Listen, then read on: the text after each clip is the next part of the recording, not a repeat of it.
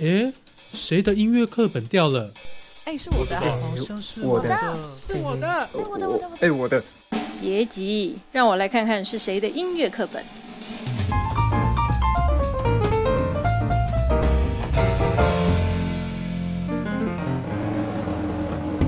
各位听众，大家好，您现在收听的是哎，谁的音乐课本掉了？我是王亮颖。今天我想讨论的主题呢，是关于台湾古典音乐环境的困境还有传承。那主要呢，会以我自己的经验出发，来对台湾古典音乐圈的一些想法。那在开始讲之前，我先稍微说明一下我的成长背景。我是读师大音乐系的大三学生，那也是个标准的音乐宝宝，就是从小到大都是读音乐班的体制上来的。那我们的音乐班的体制呢，专攻的就是完全就是古典音乐。那小时候读的音乐班虽然就是第一志愿，但是呢，环境跟现在来看起来的话，还是算是蛮封闭的。因为我们的音乐班是自己独立一栋大楼，那教室在二楼，然后同一层是三四五六年级的音乐班学生，所以走来走去都是那几个人。然后，一般班级的学生是不可以上来我们音乐班的教室里面，而且我们这栋大楼又是在学校的角落，离操场要走一段距离，下课也只有十分钟，所以音乐班学生跟一般的学生是完全没有交集的。然后也导致我国小认识的人就只有两个人不是音乐班的学生，然后长越大才发现自己的音乐圈真的是非常非常小。常常遇到说一个读音乐系的人，然后聊一聊，会发现他是谁的大学同学的高中同学的国中同学之类的。那我认为说，除了环境封闭影响了我们接下来要说的情况之外，就是古典音乐圈的情况。然后还有一个非常重要因素，就是呃教育制度。那我们国小学的东西呢，就是乐理跟听写。那乐理就是一些很基本的一些音程，什么大小、减减增之类的，然后还有和弦音乐的音阶，还有节奏等等，就是一些很基本的乐理题。还有乐理尝试，就是哪一些作曲家他做了什么作品，然后还有一些偶尔一些舞蹈类型的欣赏这样子，然后还有另外一个。科目就是听写，那听写就是，呃，考题会先听给你听一段旋律，然后你就马上就是在谱上直接写下来，然后就是有很多题目这样子。那到这边看起来是没有什么大问题，可是呢，因为我们学习的乐理跟听写几乎都是为了考试取向来就是学习的，所以很少会。真正用就是用我们所学的音程或音阶，然后套用在我们所练习的曲目上面。那这里可能也是一个大问题。那到了国中的时候呢，我们有多学了一样东西，叫做和声学。那和声学的东西就是学一些和声进行，还有级数分析，也算是比较初阶的和声学。可是呢，因为这些和声学都是以前古早时代的音乐人在所使用的罗马数字的和声，所以呢，呃，就是比较艰深一点，然后跟现在的其他音乐上所使用的符号也是完全不一样的东西。然后上课的方式呢，我们国中三年的上课方式都差不多，就是跟考升学考一样。就是老师会先给你一行左手的第一声部，还有数字低音。虽然听起来是蛮简单的，可是其实呃学习下来的话，对我们来讲是蛮复杂的。对，那因为到高中的时候呢，我们呃其实学的东西都差不多。那我们主要考高中都是竞争的是主修乐器，因为名额真的很少。所以大家的重心也会放在主修上面。那到了考大学，就是我最近经历的阶段，那就是模式呢跟考高中其实基本上是一模一样的。但是呢，对学科标准的要求比较高，所以大家又会变成重视学科和主修。那讲了这么多呢，我们可以发现说，呃，音乐体系呢，几乎都是以考试为主的学习。那如果除了自己自己去钻研一些音乐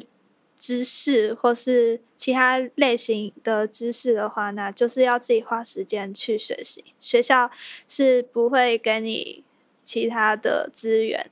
当然，我们学校之前有学过呃一年的流行音乐，但是就是只有仅限那一年而已。对，那呃。对音乐班来说呢，我们学习的音乐都是为了术科的训练，就是跟刚刚考试说的是差不多的东西。但是，呃，我是觉得西方音乐的东西是他们文化时代下面的产物。那在历史上呢，同时也影响了他们的文化氛围，就是不管是呃美术、音乐、建筑，或是任何的人文，所有的东西。对，那嗯。所以音乐本身呢，就是不应该只有针对音乐或是音符本身的钻研苦练，因为就会常常听到说谁谁谁就是练了好几个小时的钢琴之类的。嗯，当然他花很多时间是可能有他自己的，就是想练的、想要去钻研的音色啊，或是对音乐的诠释。可是并不是每一个人都可以这样做。那究竟我们练那么多的意义，如果不知道自己在练什么的话，就真的只是为了考试的练习而已。那因为我有听说过很多艺术学校或是国外的音乐学院，他们的舞蹈或美术鉴赏都是他们的必修科目，所以我觉得说这个应该是台湾教育可以多多学习的地方。那我甚至还有听说过有些高中是禁止音乐班参加社团活动的。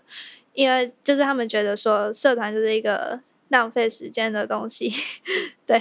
可是对我其实对音乐班来说的话，社团是一个很好，就是寻找自己是不是真的喜欢古典音乐的一个媒介吧。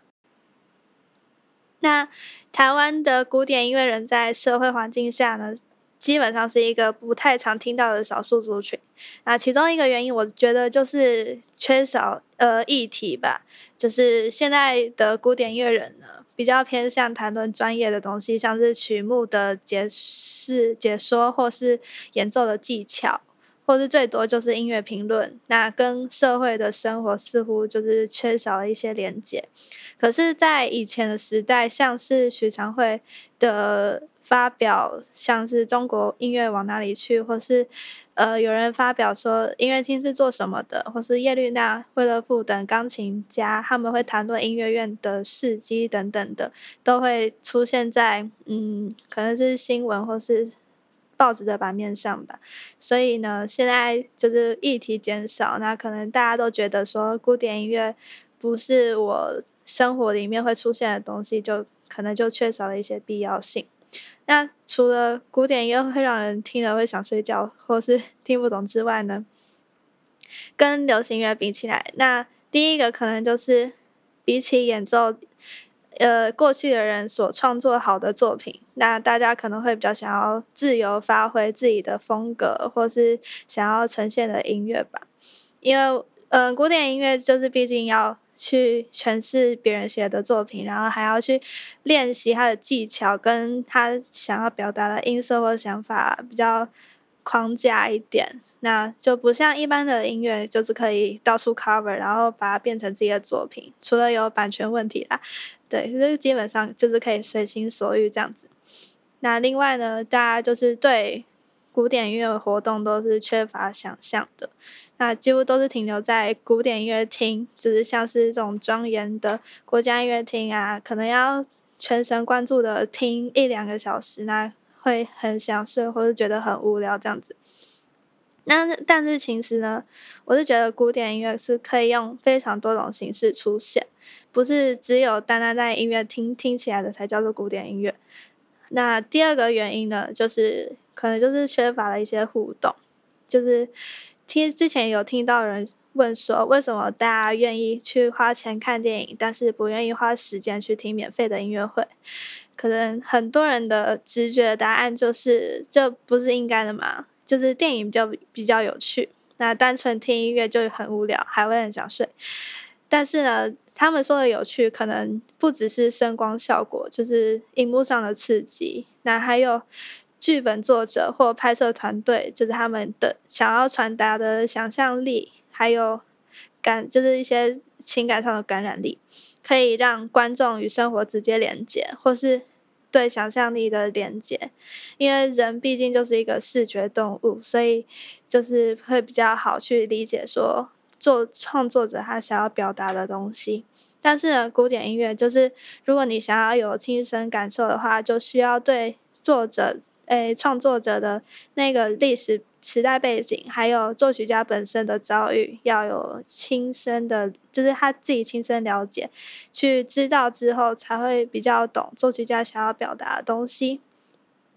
可是呢，如果是比较听比较多古典音的话，就会发现古典音乐它就是会对于一些情绪或是画面等等的东西是非常没有拘束跟空间感的，就是你想要怎么想象，其实都没有人可以去框架你。但是呢，如果还不太了解的话，其实还可以从曲目分析去看，但是还是要花时间自己去体会啦。那话题呢，回到我们音乐的本身。就是古典音乐在以前早期是给宫廷交际用的，就是他们会一边跳舞一边喝酒一边吃饭，他们也不是说拿来单纯就是坐在就是让观众坐在那边听，然后就是发诶就是 不知道自己在听什么这样子，对，那他不应该。只是在音乐厅被人全神贯注聆听的产物，那也不更不应该只是用来做学术上的分析用途。就是，这就是我想要得出的结论。那最后想说，古典音乐某部某某部分来说，可以是可以说是几百年前的流行音乐。那虽然以现在的流行音乐来说，可能已经很老，是一个很老很老的歌之类的。但是呢，他们毕竟算是历史上的经典，那也是艺术领域的重要的指标。如果说想要让古典音乐在台亚台湾发扬光大的话，第一个可能就需要让古典音乐走进人民的生活。那这当然就不是一件简单的事情。